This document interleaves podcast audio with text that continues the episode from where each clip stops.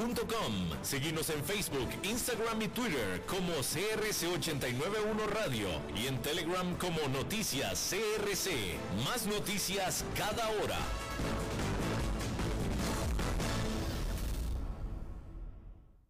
CRC 89.1 Radio y Cadena Radial Costarricense no se hacen responsables por las opiniones emitidas en este programa. Transcomer, puesto de bolsa de comercio, presenta a las 5 con Alberto Padilla.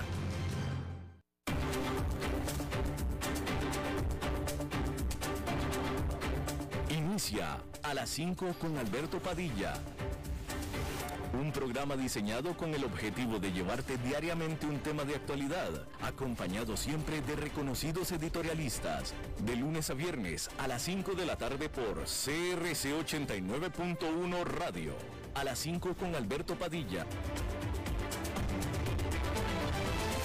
Hola, ¿qué tal? Saludos, bienvenidos a esta emisión de A las 5 con su servidor Alberto Padilla. Muchísimas gracias por estarnos acompañando. Gracias por estar ahí. Le mando cálidos saludos desde la señal y las instalaciones de CRC 89.1 Radio en San José, Costa Rica, desde donde estamos transmitiendo hasta el punto, en el tiempo y en el espacio en el que usted nos está escuchando, porque estamos eh, transmitiendo simultáneamente en diferentes vías, por ejemplo en Facebook Live, en la página de este programa, a las 5 con Alberto Padilla.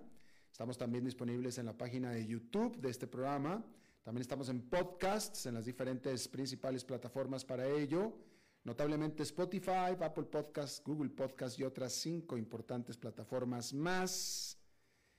Eh, aquí en Costa Rica, este programa que se transmite en este momento en vivo a las 5 de la tarde, se repite todas las noches a las 10 aquí en CRC 89.1 Radio. En esta ocasión me acompaña al otro lado de los cristales, tratando de controlar los incontrolables, el señor David Guerrero. Saludos. Y la producción general de este programa, siempre poderosa, desde Bogotá, Colombia, a cargo del señor Mauricio Sandoval. Bueno, hay que comenzar diciendo que el partido oficialista de Rusia propuso el eh, sostener referéndums sobre el estatus de los territorios ocupados ucranianos y hasta puso fecha del 4 de noviembre para estos referéndums de acuerdo a lo reportado por la agencia AFP. Y fue precisamente una votación en referéndum acerca de la ocupación de Crimea en el 2014 lo que usó Rusia como justificación para la anexación de esa península.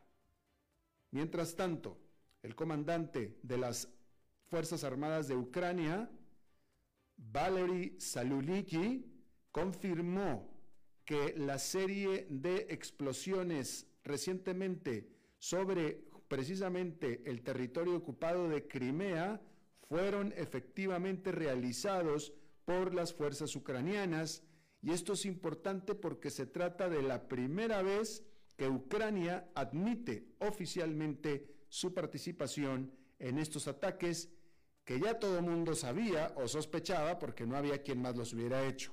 Pero por alguna razón extraña, Ucrania se había mantenido callada, pero ahora sí ya dijo que fueron ellos. Ahí lo tiene usted. Bueno, y el presidente de China, Xi Jinping, se reunirá con su contraparte ruso, Vladimir Putin, la próxima semana en lo que será el primer viaje al extranjero del premier chino desde que comenzó la pandemia del COVID-19 a inicios del 2020.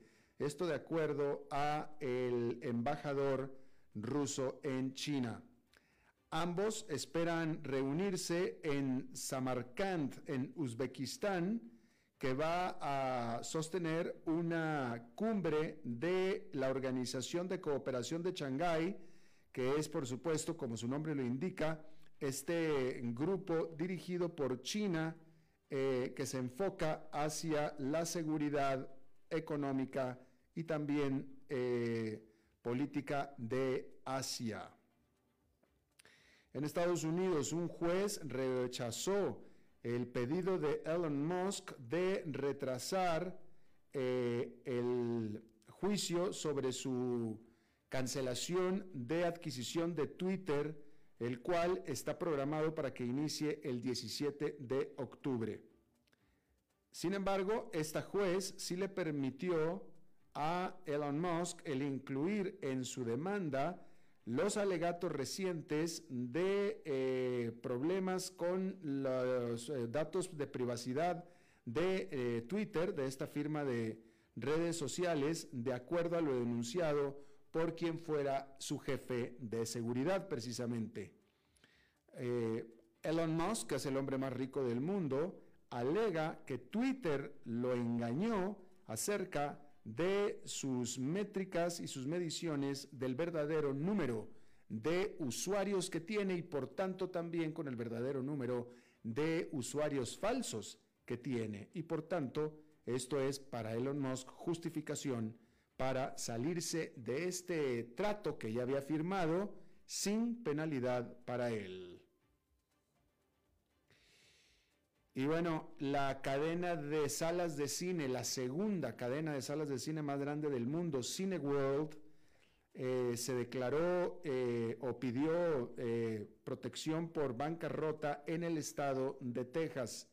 Esta empresa está basada en Londres e intenta reestructurar 9 mil millones de dólares en deuda y también en, alquileres de bienes raíces, desde alquileres de las de la eh, infraestructura para sus salas de cine, mientras que se mantiene en operación.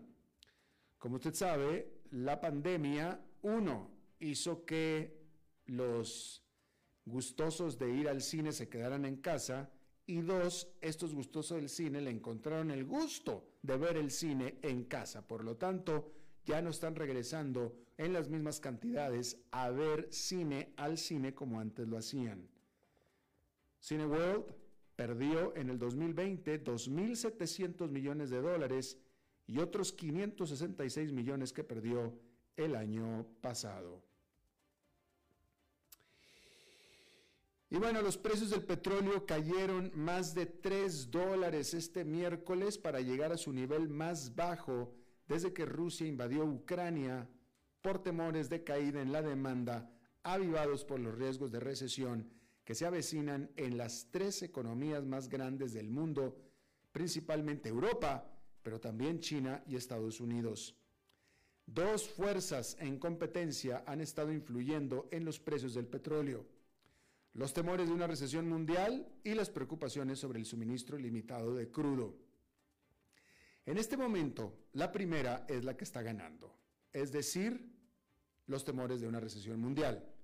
Los precios del petróleo cayeron el martes y ahora también el miércoles, luego de la ganancia de casi 3% del lunes, después de que la OPEP Plus anunciara una sorpresiva, aunque marginal, reducción en la producción de petróleo el próximo mes, que es el primer recorte de oferta del cartel desde las profundidades de la pandemia.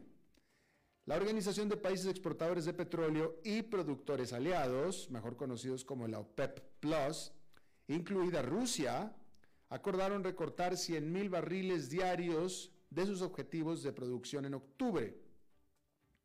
Al respecto, el banco UBS publicó que el recorte es más simbólico y es probable que tenga poco impacto en los saldos del mercado ya que es solo una fracción del número principal.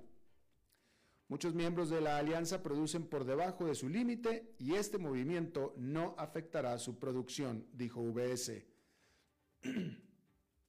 Aún así, la decisión refleja la voluntad de la OPEP Plus de tomar medidas mientras monitorea el mercado.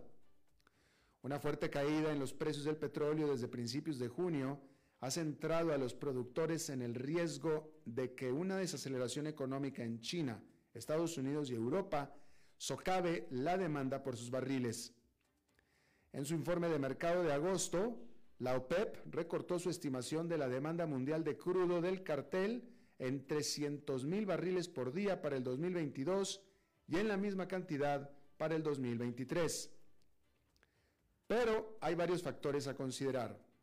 La OPEP también está monitoreando un posible súbito gran aumento en la oferta si Irán puede alcanzar un nuevo acuerdo nuclear con Estados Unidos y Europa que aliviaría las sanciones a sus exportaciones. y eso podría empujar fuertemente a los precios a la baja. Al mismo tiempo, la prohibición europea de importar crudo ruso transportado por mar entrará en vigor a principios de diciembre, lo que podría ejercer una presión alcista sobre los precios a pesar de los planes de un tope al precio del petróleo ruso. Y bueno, este martes la administración Biden dio a conocer los planes para su inversión de 50 mil millones de dólares para incentivar la industria de semiconductores nacional. Con el objetivo de dar forma a una industria importante y contrarrestar a China, el Departamento de Comercio anunció cómo asignaría su Chips for America Fund como parte de una ley promulgada en julio. Según la Casa Blanca, alrededor de 28 mil millones de dólares del fondo se destinará a subvenciones y préstamos para ayudar a construir instalaciones para la fabricación de chips avanzados y de vanguardia. Otros 10 mil millones de dólares se destinarán a la expansión de la fabricación para generaciones anteriores de tecnología utilizada en automóviles y tecnología de comunicaciones como teléfonos inteligentes, es decir, chips para uso más regular. Y los últimos 11 mil millones de dólares se destinarán a iniciativas de investigación y desarrollo relacionadas con la fabricación de chips. El Departamento de Comercio comenzará a aceptar solicitudes de financiamiento de empresas en febrero y podría comenzar a distribuir el dinero a partir de la primera parte del próximo año. Estados Unidos alguna vez fue líder en la fabricación de semiconductores, pero perdió terrenos frente a otros países como China. Hay que decir que Estados Unidos en 1990 era o producía el 40% de todos los chips que se producían en el mundo en 1990. Hoy en día solamente produce 10% de los chips que se producen en el mundo. Y ahora muchos fabricantes estadounidenses entonces tienen que importar los chips que son esenciales para producción de automóviles, teléfonos inteligentes y equipos médicos. Sin embargo, hay que decir que Estados Unidos retiene el liderato en los chips de alto desempeño y sofisticación como son para la inteligencia artificial. David, ¿qué quieres? ¿A mí para qué me ponen a pagar a yo, yo, mí yo, yo, estaba muy feliz de chofer de buses. Me ponen a mí aquí de hacerle de periodista y no, puedo leer, David. Este, David Guerrero no controlará los controles, pero me trae a mí controladito. No me puedo equivocar. En fin, pero qué bueno, David, te lo agradezco.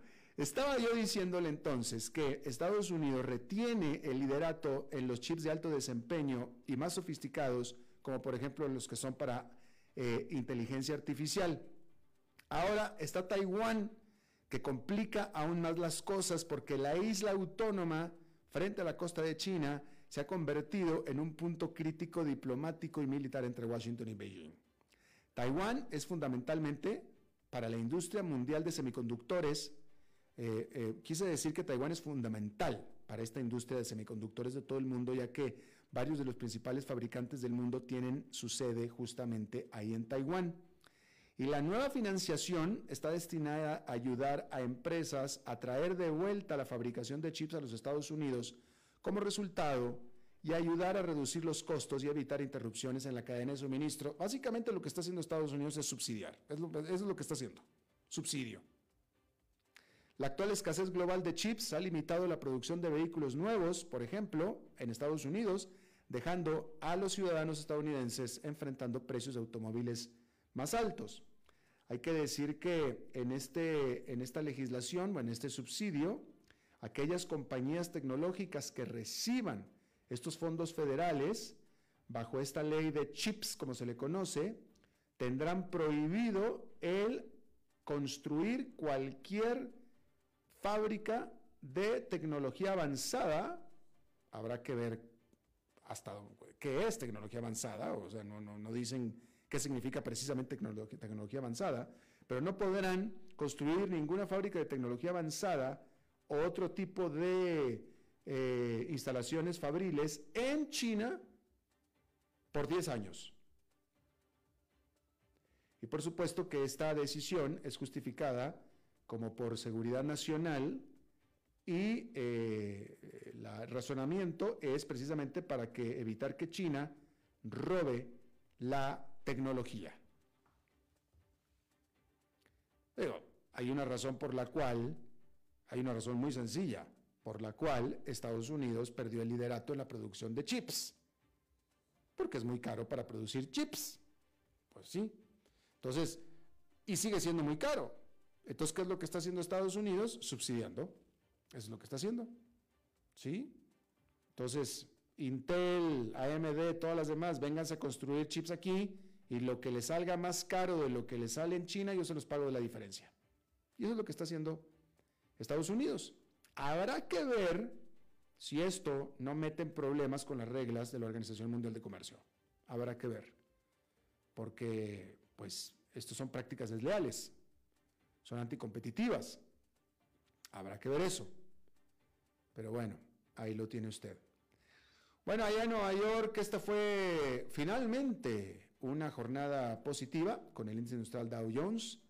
Después de varias jornadas fuertemente negativas, subió 1,4%, subió ligeramente, no subió mucho. El Nasdaq Composite con una ganancia de 2,14% y el Standard Poor's 500 con un avance de 1,83%. Y a este respecto, hay que decir que después de lo que fue un verano relativamente estable, septiembre viene con una serie de elementos que podría agitar al mercado de valores. Entre las decisiones consecuentes de los bancos centrales en todo el mundo y al menos ocho funcionarios de la Reserva Federal que hablaron solamente esta semana, los directores ejecutivos de los grandes bancos de Estados Unidos que testificarán ante el Congreso y algunos cambios que se avecinan en el criptomercado, los inversionistas tendrán mucho que digerir y con lo que lidiar en el resto del mes. Eso sin mencionar la gran cantidad de datos económicos que nos permitirán saber más acerca de si la inflación sigue siendo un peligro, acerca sobre el mercado laboral, si acaso este sigue en auge, y si los consumidores siguen haciendo lo propio, es decir, consumiendo. Históricamente, septiembre no es un gran mes para los mercados. Y la primera semana del mes corriente ha sido decididamente negativa. Entonces, esto es lo que estaremos viendo de acá al final de mes. Primero que nada, será una gran semana para los bancos centrales y como usted sabe, no estaríamos nada equivocados si afirmamos que la Reserva Federal de Estados Unidos es una de las fuerzas más influyentes en los mercados en este momento, ya que los funcionarios consideran el tamaño del aumento de tasas de interés que ya adelantaron para finales de este mes para combatir la inflación. Los inversionistas estarán atentos a cualquier pista sobre el tamaño del aumento por venir. Se esperan decisiones de aumentos de los bancos centrales en todo el mundo, lo que se da por sentado tenga impacto en los mercados europeos y estadounidenses. El 8 de septiembre, es decir, este jueves, el presidente de la Reserva Federal, Jerome Powell, hablará en el Cato Institute, en el Instituto Cato, en la capital estadounidense. La última vez que Powell habló desde Jackson Hole dijo que la economía deberá esperar algo de dolor en el horizonte, lo que hizo tumbar a los mercados. El Banco Central Europeo también dará a conocer su decisión sobre dónde establecer la tasa de interés de referencia, que será observada de cerca por los inversionistas a nivel mundial. Luego, el 9 de septiembre, esa semana, concluye con discursos del presidente de la Fed de Chicago, Charles Evans, y el gobernador Christopher Waller. Y luego encima se viene también una avalancha de datos, porque los datos económicos clave que trazan la trayectoria de la inflación de Estados Unidos se liberan durante la próxima semana. Y esta es la última gota de datos antes de que la Fed se reúna para decidir el tamaño del aumento de sus tasas de interés y los inversionistas estarán atentos a las señales de que la inflación podría estar disminuyendo. Recuerde, ya sabemos que las tasas de interés van a aumentar, eso ya está. Lo que no sabemos es por cuánto. El 13 de septiembre se publica el índice de precios al consumidor de agosto. Este mide el cambio de los precios de los bienes y servicios y la Fed presta mucha atención a este informe. Al día siguiente, el 14 de septiembre, se publica el índice de precios al productor para agosto. Y esta se trata de la medida de inflación preferida por la Fed. Mide un cambio en los precios de los insumos de bienes y servicios en bruto, semi-elaborados o terminados. Luego, el 15 de septiembre, el Banco de Inglaterra publica su decisión sobre dónde fijar sus tasas de interés de referencia. En los Estados Unidos también se publicarán ese día las ventas minoristas de agosto. Estos son un indicador importante del gasto del consumidor que representa por mucho la mayor parte de la actividad económica. Y después, todos los ojos estarán en el Distrito de Columbia, es decir, en la capital de Estados Unidos. La penúltima semana de septiembre es quizá la más influyente. Los inversionistas han estado esperando desde julio para ver el próximo movimiento de la Fed. Esa semana finalmente se reúnen y anuncian hasta qué punto subirán las tasas. Y los directores ejecutivos de Wall Street también acudirán en masa al Capitolio para hablar sobre política bancaria y se espera brinden una actualización sobre hacia dónde predicen que se dirige la economía. Entonces, el 20 y el 21 de septiembre, los miembros del Comité Federal de Mercados Abiertos se reunirán y votarán sobre dónde establecer la tasa de interés objetivo.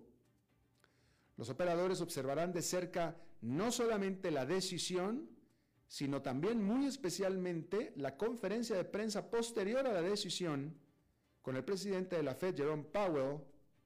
Cualquier sorpresa ahí podría hacer que los mercados estadounidenses se desplomen. Y luego el 21 y 22 de septiembre los presidentes de el Bank of America, Wells Fargo, JP Morgan Chase, Citi, PNC, US Bank y Truist testifican para su informe anual ante el Senado y el Congreso.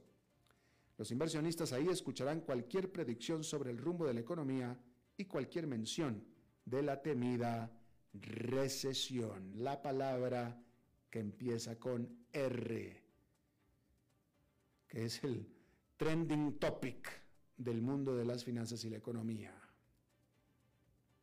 Bien,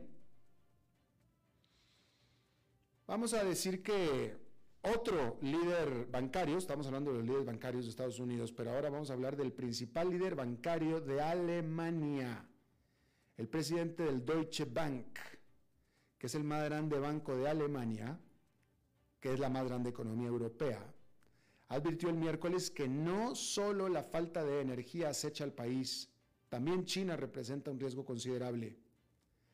Dijo que Alemania ya no podrá evitar una recesión después de que se volvería demasiado dependiente, mejor dicho, después de que se volviera demasiado dependiente de la energía rusa. Como usted sabe, Rusia detuvo el suministro de gas a través de un importante gasoducto a Alemania, intensificando una guerra económica entre Moscú y Europa y aumentando las perspectivas de recesión y racionamiento de energía en algunos de los países más ricos de la región. Hablando en una conferencia bancaria en Frankfurt, el presidente del Deutsche Bank dijo en Europa, dijo que ahí en Europa había aprendido, mejor dicho, este, este continente, Europa, había aprendido, aprendió lo peligroso que es ser demasiado dependiente de otros países o regiones individuales. También dijo que Alemania ahora debe enfrentar la cuestión incómoda de tratar con China dado su aumento del aislamiento y las crecientes tensiones. Dijo que reducir esta dependencia requerirá un cambio no menos fundamental que desvincularse de la energía rusa.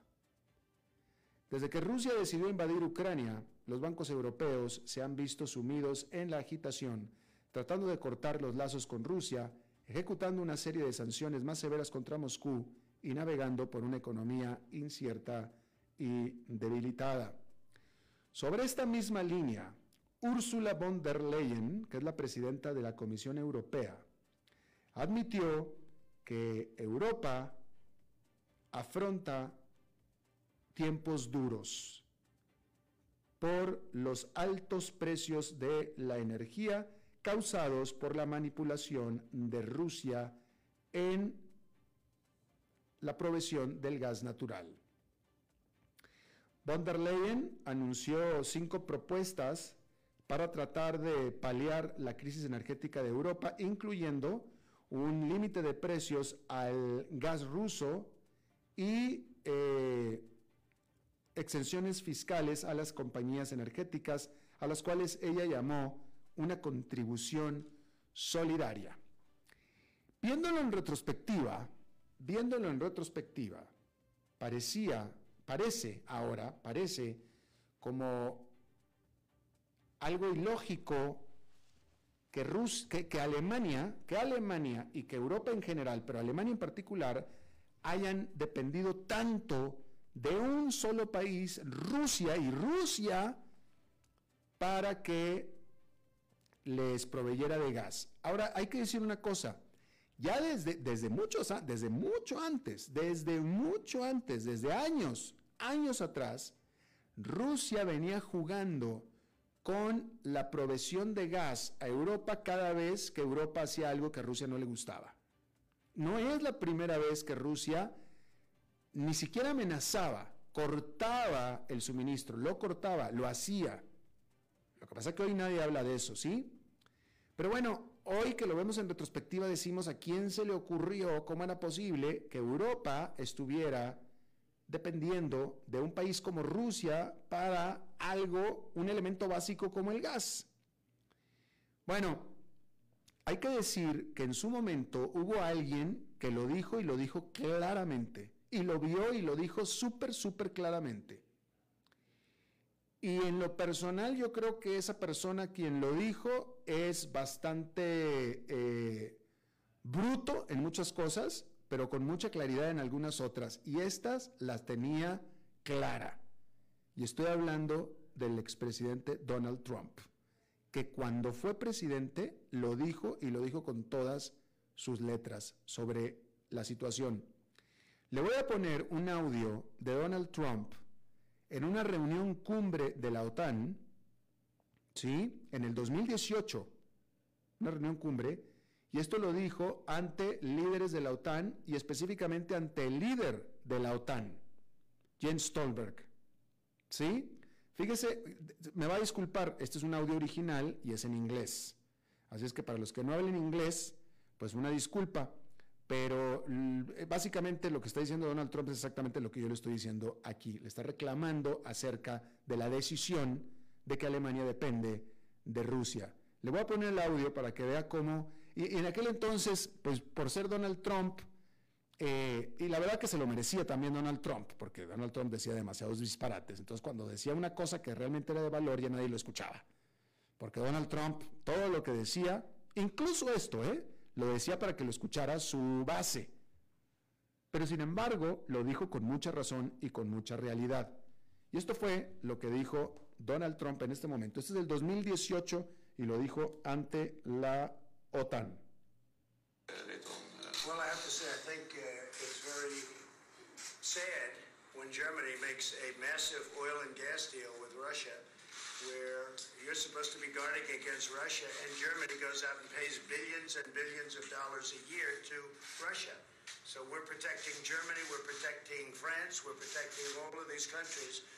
And then numerous of the countries go out and make a pipeline deal with Russia where they're paying billions of dollars into the coffers of Russia.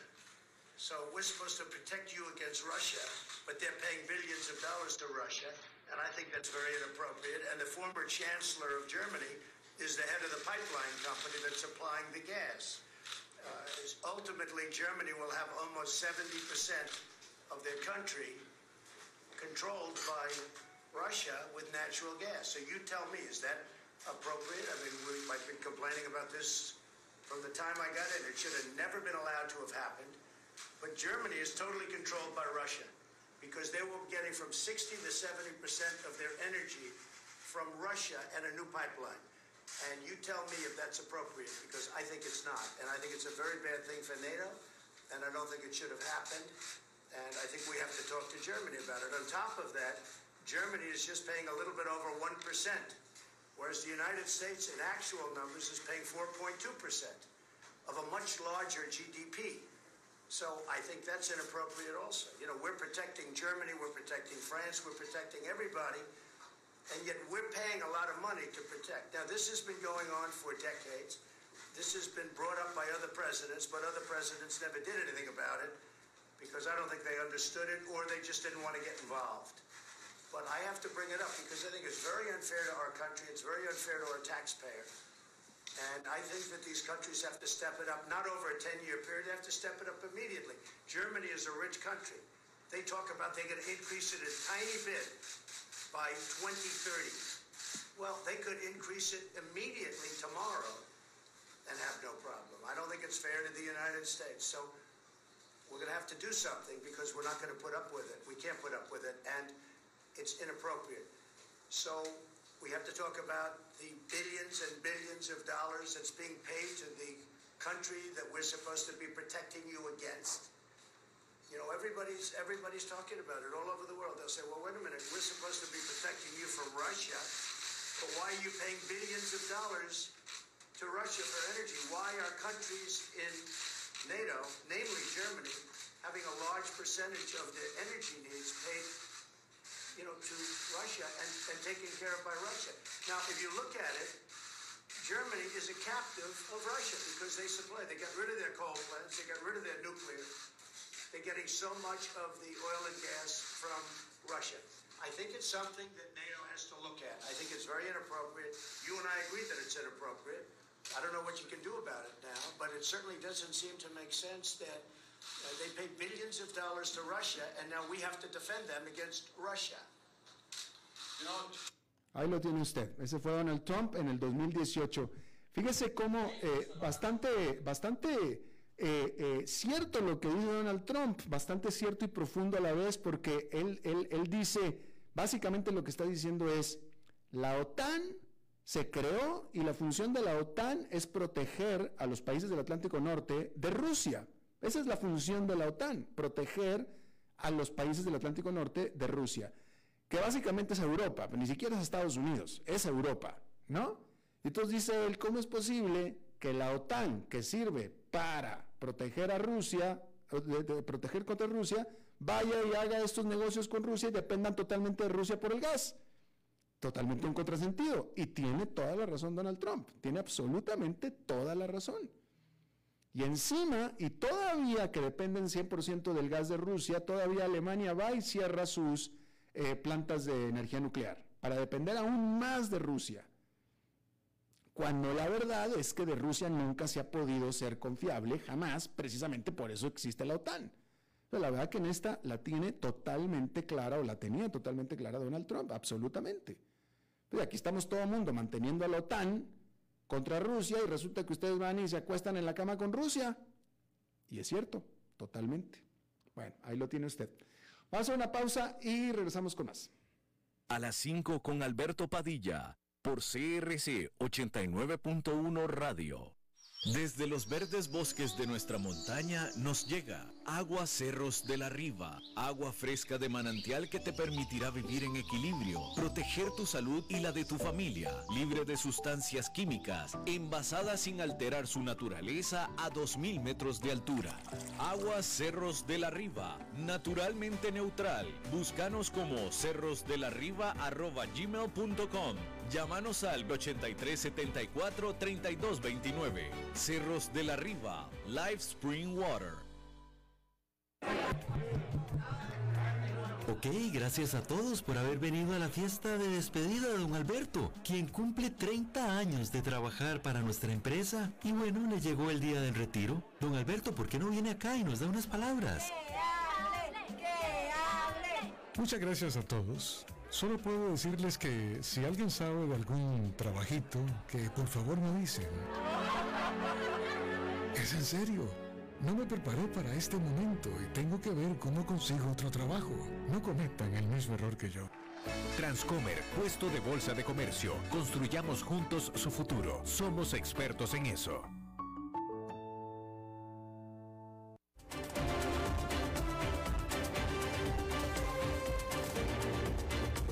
Seguimos escuchando a las 5 con Alberto Padilla.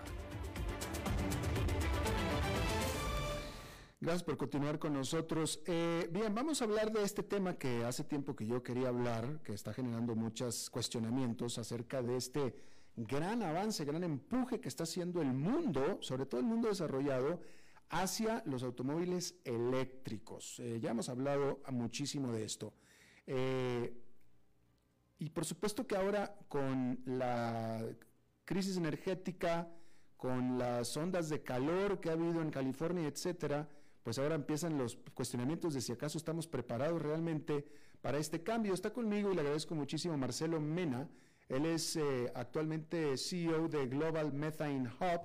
Él es ingeniero bioquímico con doctorado en ingeniería ambiental y fue ministro del Medio Ambiente en Chile. Marcelo, muchas gracias por estar con nosotros. Encantado de conversar. La primera vez que me toca en la radio en Costa Rica. Ah, hombre, gracias. Eh, primero que nada, Marcelo, em, eh, es cierta esta preocupación, estas denuncias de, de, de muchos analistas, de mucha gente seria, de que eh, hablando ambientalmente, un coche eléctrico realmente no es ninguna solución al ambiente, puesto que la gran mayoría de la energía eléctrica que estos coches van a usar es generada con tecnologías fósiles. Diría que, por ejemplo, en Costa Rica, con casi 100% de energía renovable, eso no, no tiene ninguna, ningún asidero.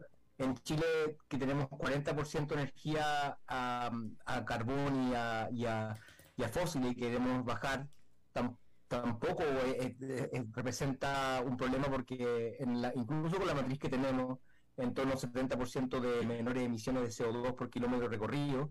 Y si uno incluso incluye la fabricación, eh, en donde también entendemos que las componentes tienen que bajar la intensidad de las emisiones para que realmente no traslademos al uso del automóvil, eh, a la fabricación del automóvil, el uso del, del, las emisiones, yo creo que, no, hay mucho, mucho eh, cuestionamiento que hacer. quizás en algún lugar, no sé, por la Arabia o, o, algún lugar que haya una matriz 100% de, de fósil, ahí podría ser cuestionable, pero aún así, eh, la contaminación atmosférica que respiramos usualmente fruto de los motores de combustión interna igual desaparece y la, fracción de las emisiones que se emiten eh, va, pasa a ser una cosa muy ínfima en comparación con combustibles fósiles en el uso de eh, motores de combustión interna. Y de hecho la pregunta estaba dirigida hacia los países que son realmente más contaminantes en el mundo, que ni Chile ni Costa Rica son, ¿no?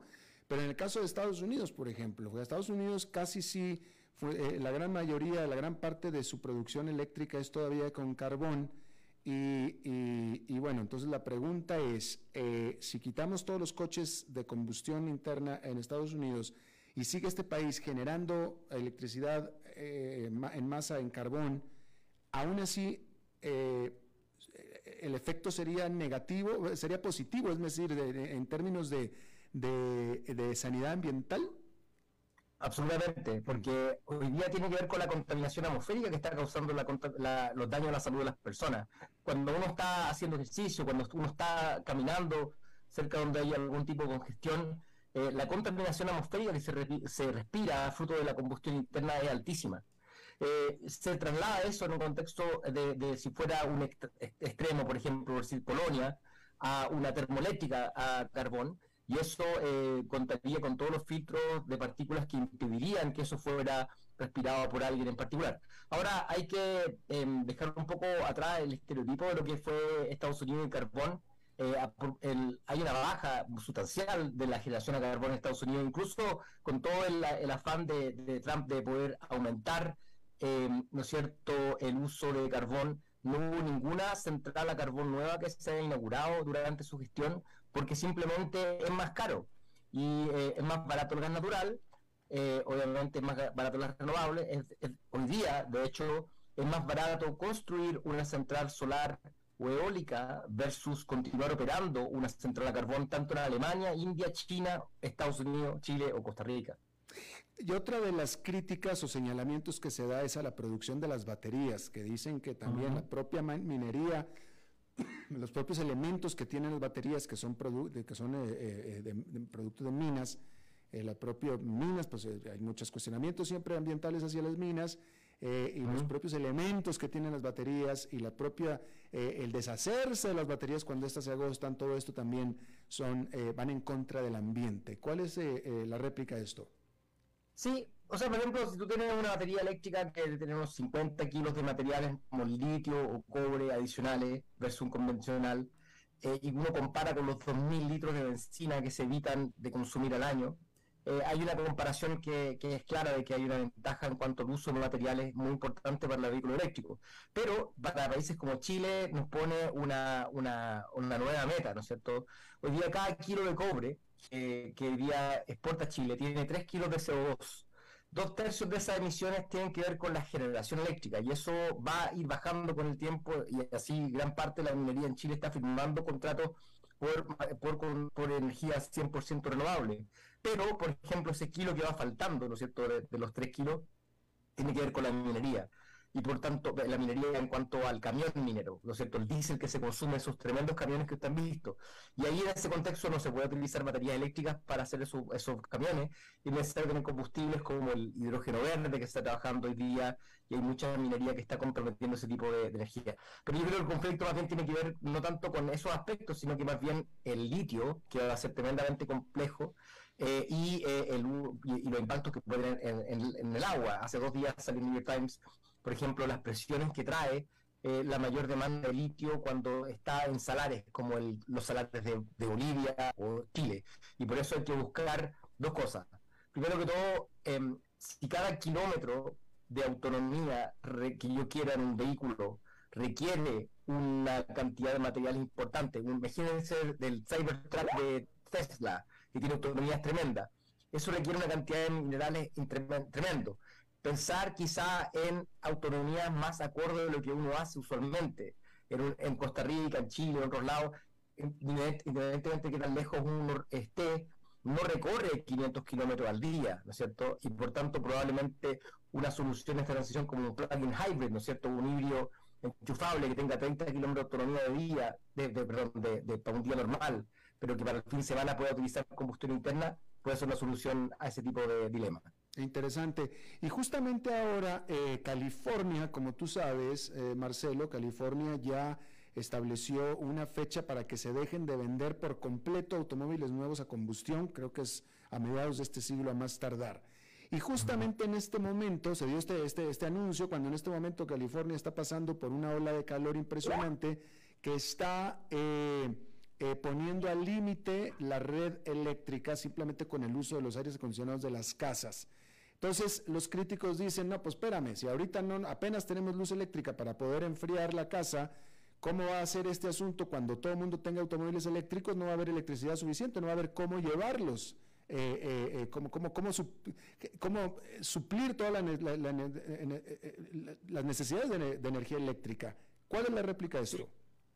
Sí, bueno, eso nos muestra que efectivamente estas soluciones tienen que ser más rápido que, tarde, porque también en la misma ola de calor, los incendios forestales también han, puesto en jaque el sistema eh, energético, independientemente de la demanda de los vehículos eléctricos.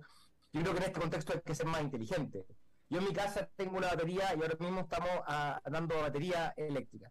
Esa batería eh, en realidad almacena un tercio de lo que, que almacena mi vehículo eléctrico que tengo estacionado afuera y por tanto la integración en la red de la batería eléctrica es una cuestión que puede ser muy interesante. Si tenemos la obsesión californiana así de querer tener 200 o 300 kilómetros de autonomía disponible para cada día en particular, yo creo que eh, claramente no hay sistema que aguante ese tipo de demanda. Pero cuando uno piensa más bien en tener en cuenta de que, de que uno debería tener lo que requiere para el día siguiente y tener una gestión integrada de la red, eso puede ser una solución bastante interesante. Porque en la práctica lo que va a ocurrir con el tiempo es que la línea de transmisión van a costar construir. El sistema grande, los sistemas grandes de, generación eléctrica van a eh, verse encontrándose con presiones por el uso de suelo para agricultura, entre otras cosas. Y por tanto probablemente el futuro va a ser bastante descentralizado. En lugares como Puerto Rico, en un contexto de los huracanes, eh, han visto que los sistemas descentralizados de energía eléctrica, solar, fotovoltaica con batería han sido la forma en la cual efectivamente han tenido eh, energía al momento de los apagones.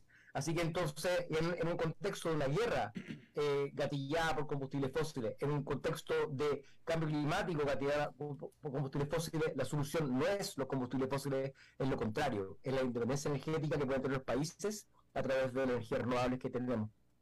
Claro.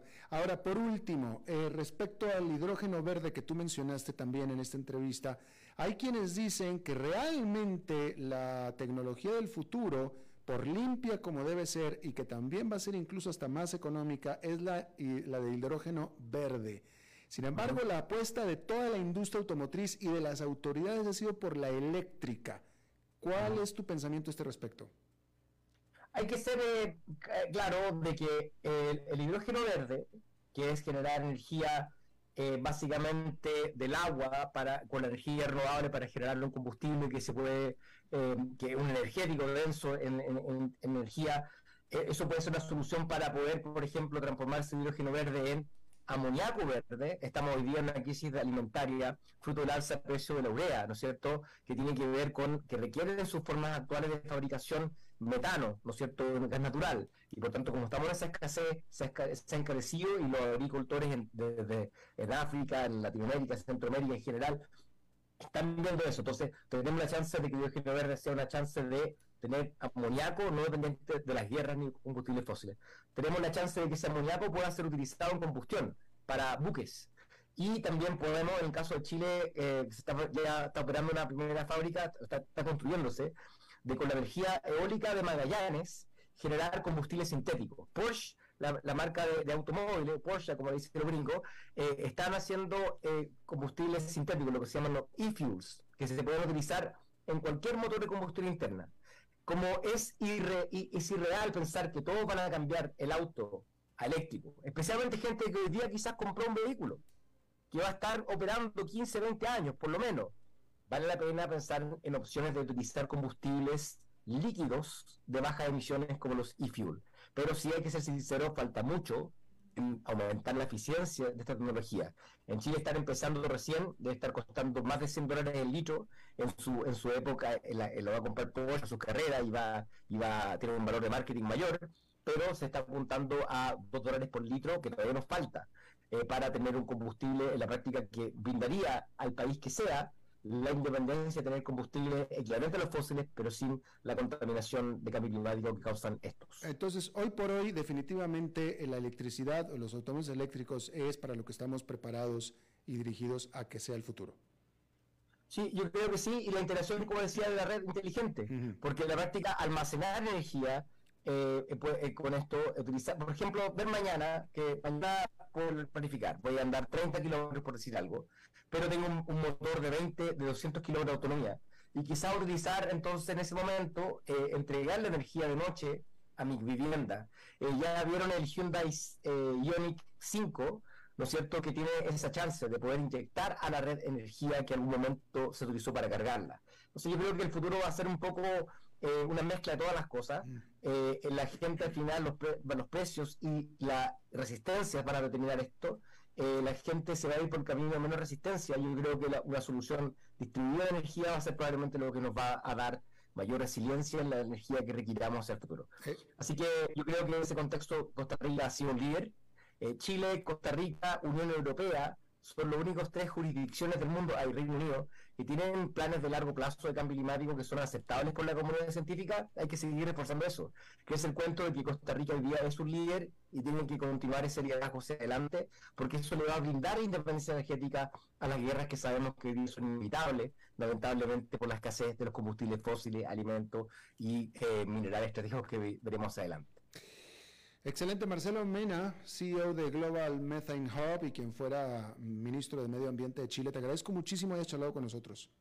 Muchas gracias. Hasta luego. Hasta luego. Gracias. Bueno, y vámonos rápidamente porque es miércoles, así es que los miércoles es cuando tenemos la visita y de hecho ya estaba esperándonos nuestra buena compañera y es el momento en el que nos enlazamos al programa que tiene en vivo en 94.7. Maritza. Este, are you there, baby? I am here, my darling. Thank you. Uh, welcome, welcome to this space Thank for, for, for a happy moment. ¿Cómo estás, Maritza?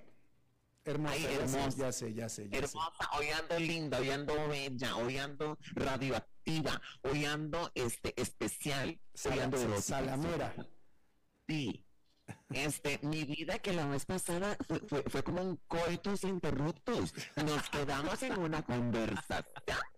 Pues es que lo que pasa What es que, pues tu controlista que tienes ahí, ¿verdad? Que se llama, no quiero decir el nombre completo, pero Roberto. Sí. Pero yo creo que no fue culpa de, por, la- por lo general sí es. Yo, Pero yo corté el no. cable, yo corté el Por cable. lo general es tortero, pero de- fue culpa del internet. Es más, voy a hacer un, porque esa, esa noticia que yo hablé con vos, este, la dejé ahí. Sí, sí, sí. Entonces la voy a retomar. Dale, dale, dale. Estábamos hablando que, estábamos hablando de cosas raras que pasan en un avión. Y vos me acuerdo que me dijiste que no, que no te había pasado algo raro. No, nada de que me Me había dicho miedo, no. no. Bueno, es que fíjate que pasó algo, este Albertito, que me hizo a mí reflexionar. A ver. Hace unos días, cuando, cuando hablamos, este, pasó una cuestión muy rara en un vuelo. Este, en un vuelo, fíjate que eran, iba a despegar un vuelo de la ciudad de Larnaca, Larnaca, perdón, te estoy hablando de Chipre. Decime qué harías vos. Si vas en un vuelo tranquilo, veme el tranquilo, veme el tico que divino donde me salió. Vas tranquilo en tu vuelo sentado, porque yo me imagino que vos viajas en primera clase. Hay veces que sí. Ay, ¿de de dónde sale? Claro, raja. Claro que sí, mis, mis, mi, es mi, mi, mi, pequeño cejas de algodón. Entonces, fíjate, este señor iba sentado, él no tenía tanta plata como vos, él iba sentado en, su asiento normal.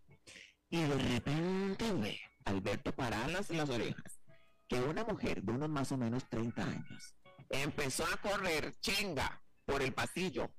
Alberto chinga, gritando. A la U Akbar, a la U Akbar. Chi- chinga es desnuda. Esos son. Ay, sí, perdóname. Desnuda, desnuda, como dio la cosa. Este, eh, en pelotas. Encuerada, Sí, encuerada. encuerada, eso, encuerada, encuerada, encuerada. No, eso no me ha pasado ah, definitivamente. ¿Qué qué decir? Eso no me ha pasado definitivamente, no.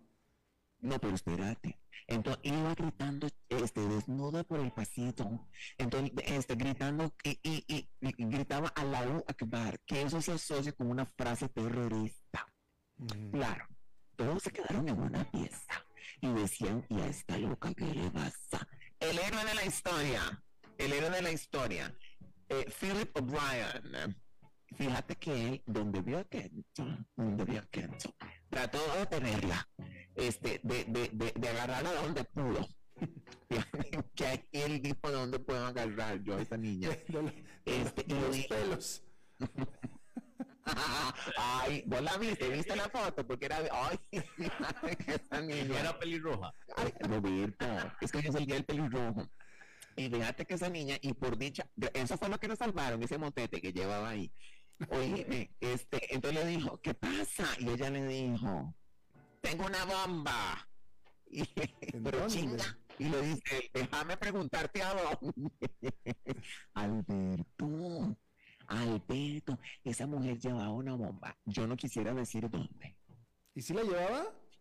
Claro, claro que ella llevaba una bomba. ¿Y cómo le iba? Y cómo- en el- cómo le iba? en el cucu. ¿Cómo le En el cucu. ¿Y se metieron con su cucu? Ay, Alberto. Oye, ¿y cómo le iba a activar? Como un pedo. Dios mío. Ay, Maritza, no diga. Maritza. Bueno, eso dicen. Este, fíjate que se fue aquel, este, Es la única y última vez que voy a permitir que Laurita se meta en este programa. Pero es- era, era Este, justificado. fíjate, me estoy metiendo, me estoy metiendo ahora y ahora también. No, no, ya- pero no ya peleen, no, feo no. Ya no. Ahora también. No, no, fe- no, feo no.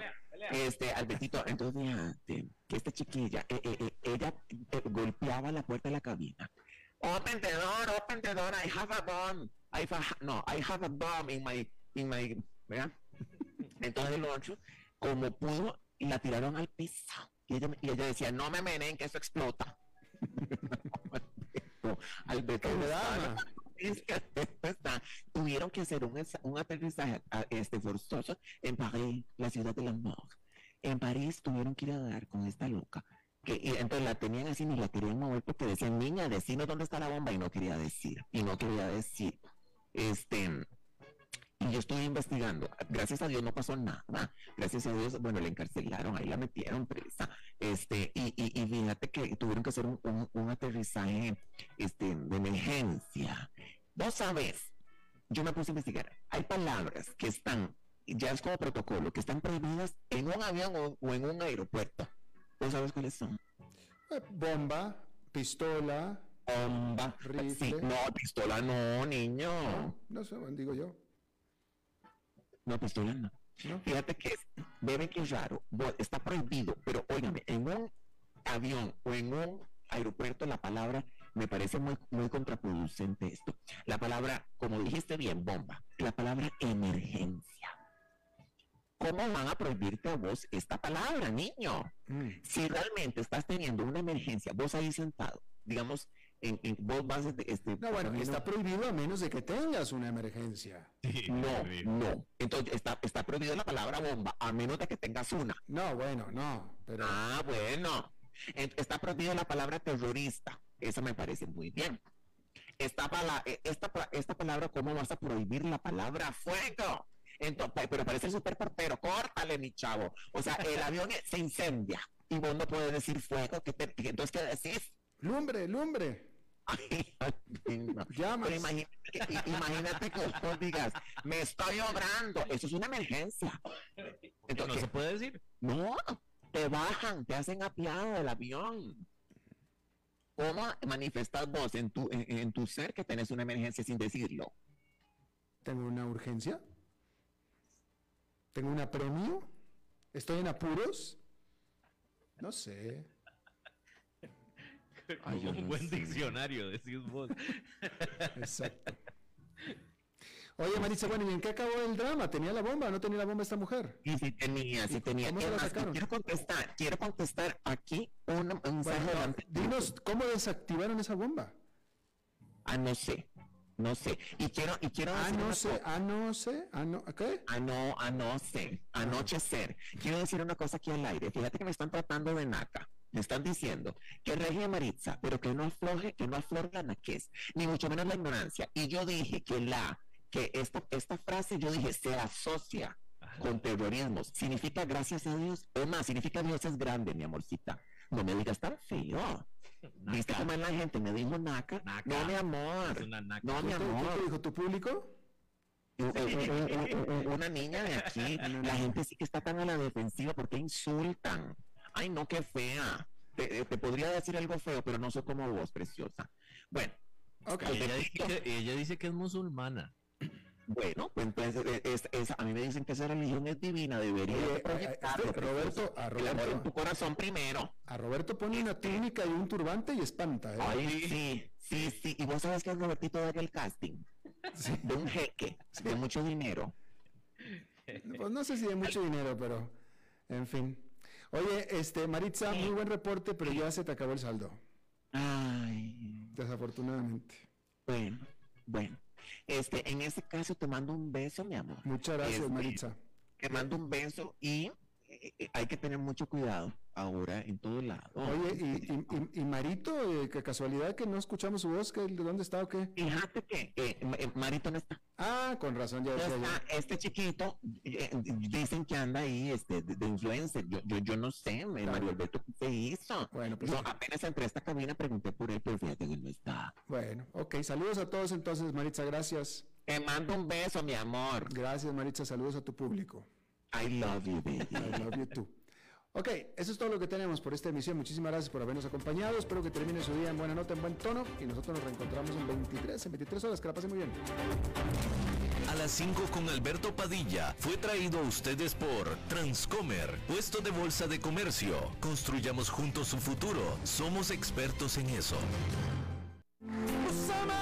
tanto que el amor. Copeande presenta Alberto Plaza, Tour 35 años. Polvo de estrellas Sábado 10 de septiembre, 8 de la noche, Hotel Real Intercontinental. Descuento especial del 20% con tus tarjetas Coopeande y hasta un 50% de reintegro con tu tarjeta Black o Platinum. Entradas a la venta en specialticket.net. Información al 4002-0974. Alberto Plaza, 10 de septiembre. Artista invitada, Ani Picado.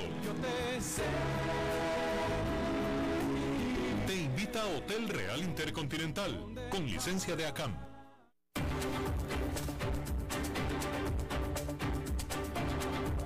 Concluye a las 5 con Alberto Padilla. Un programa diseñado con el objetivo de llevarte diariamente un tema de actualidad, acompañado siempre de reconocidos editorialistas, de lunes a viernes a las 5 de la tarde por CRC 89.1 Radio.